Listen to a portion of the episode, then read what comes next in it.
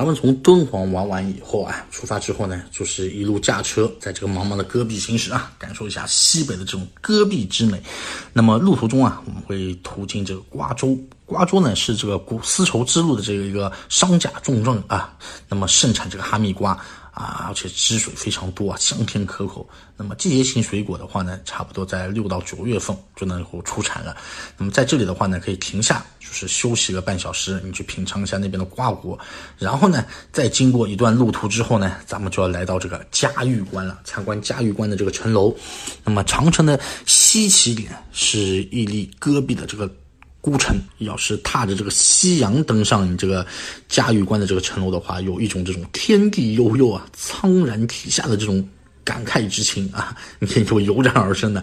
那么嘉峪关啊，是位于这个嘉峪关市这个西五公里处左右啊，这里是明长城的西段，关城呢是始建于这个明朝的，是明朝城沿线最为壮观的这样一个关城。因为这个地势险要啊，建筑雄伟，而有这个天下第一雄关啊，就是连水锁要这个。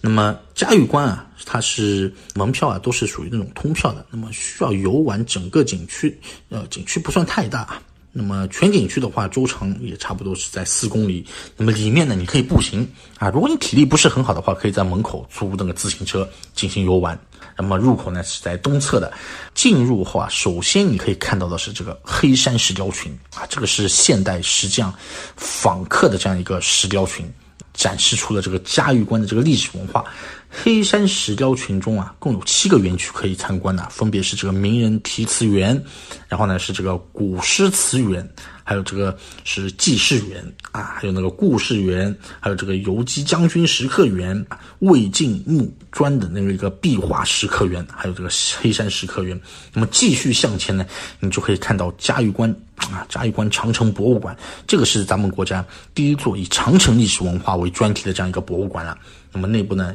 它这个设备也是非常先进的，展示的这个长城和嘉峪关的这样一个历史文化和文物风光等等，对吧？嗯，再向前的话呢，就可以到达那个最西边的这个核心区了。在进入这个关城前啊，你首先可以看到左手边的这个九眼泉游玩九眼泉湖。那么九眼泉呢，这个旁边有个这个草峰美，这个是景色非常非常的宜人呐，是一个古代的一个屯军养马。戍边防患的这样一个好地方，现在的这个九眼泉啊，碧波荡漾，清澈见底啊。九眼泉呢，它这个美呢，它是属于那种非常安静的，而且是那种波澜不惊的这样一个感觉。那最后呢，就是来到这个关城，关城呢分为这个内城、外城，有三个主要的这个大城楼。它这个城墙上呢，还建有这个箭楼。敌楼、角楼、阁楼、闸门楼啊，这这些建筑。那么关城内啊，也是建有这个游击将军府、景亭、文昌阁啊。东门外边呢，是建有这种关帝庙啊、牌楼啊、戏楼等等啊，各自都是有这个历史和特色，值得一一参观的。那你登上这个城墙远眺。祁连山啊，祁连山路就在远方连绵，脚下呢又是那种戈壁草原，看上去非常壮阔啊。这个时候你就顿时历史的这种悲壮之感了。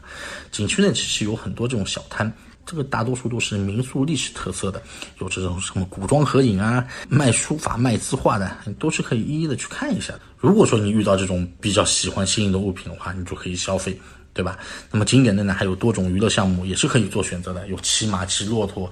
那么沙地跑车、滑翔机等等，这个都是非常多的，大家都可以做选择。那咱们如果是从嘉峪关出来以后啊，再接着往下走呢，就能到达这个张掖七彩丹霞旅游景区了。那么张掖七彩丹霞旅游景区啊，是位于这个张掖市的这个临泽啊肃南县境内的，面积呢差不多有五百一十多平方公里啊，是国内唯一一个。丹霞地貌与这个彩色丘陵景观这种复合区，被这个中国国家地理杂志啊评为中国最美的这个七大丹霞地貌之一。那么景区呢，分属这个临泽县和肃南县两处管理啊，两个管理区分别售票。那么临泽管理区呢，入口是位于这个临泽县的这个倪家营乡；肃南管理区呢，就是那个入口在这个肃南县的这个白银乡。那普通游客一般去的话，比较多的是选择在这个临泽管理区啊。无论是哪个区域，反正公共交通呢都不是特别发达，最好是选择包车游览啊。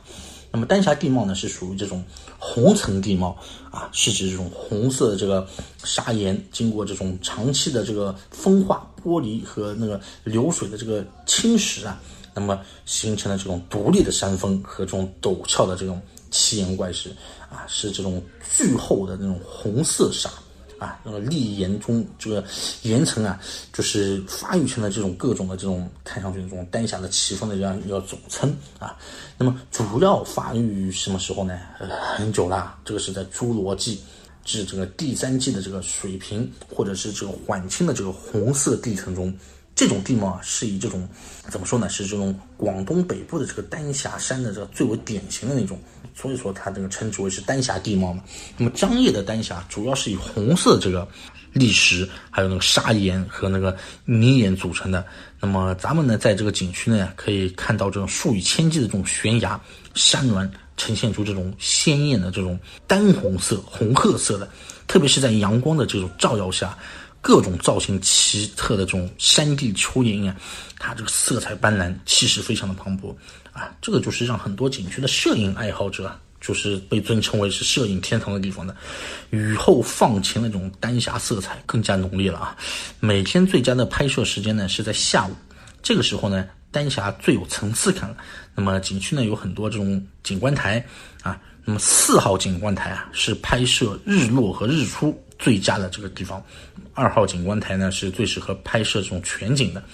那么张掖丹霞景区呢，也曾经是那个电影，就张艺谋导演过的那个《三枪拍案惊奇》，还有知名的电视剧就是《神探狄仁杰》的这个万景地啊，取景地都在这边来拍过的。景区内呢有这个观光车，景区面积呢比较大，所以游客可以选择乘车游玩啊。如果选择步行游览的话，请在人工栈道上行走。不要直接踩踏在地面上，以免对这个地貌啊造成这种破坏。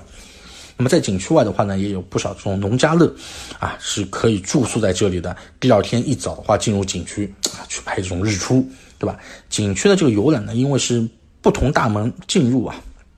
所以它这个顺序是不一样的。景区游览电瓶车呢是按照固定路线行驶的，所以说呢，大家应该是注意从哪扇门进去啊，呃，不要走错大门啊。那么树南管理区的这个门票啊，通用。啊，就是附近的这个呃冰沟丹霞景区啊，但是这个冰沟的交通不是很方便，所以说也是只能包车去的。那么提醒大家一定注意的就是阴天的时候啊，丹霞的色彩是没有宣传照片上那么鲜艳啊。对于这一点的话呢，就是我们大家自己要做好一个心理准备的。我其实给大家看到一些图片的话，都是经过色彩处理的啊。那么还有个景区，这个距离市中心啊，就是比较远，那游玩的时候呢，自己也要准备一些干粮和饮用水啊。景区呢是地处这种干旱的这种荒芜之地的，那，避免就大家避免是这种夏季正午时分这种时间段去，这个是热的不得了的，绝对会很热的。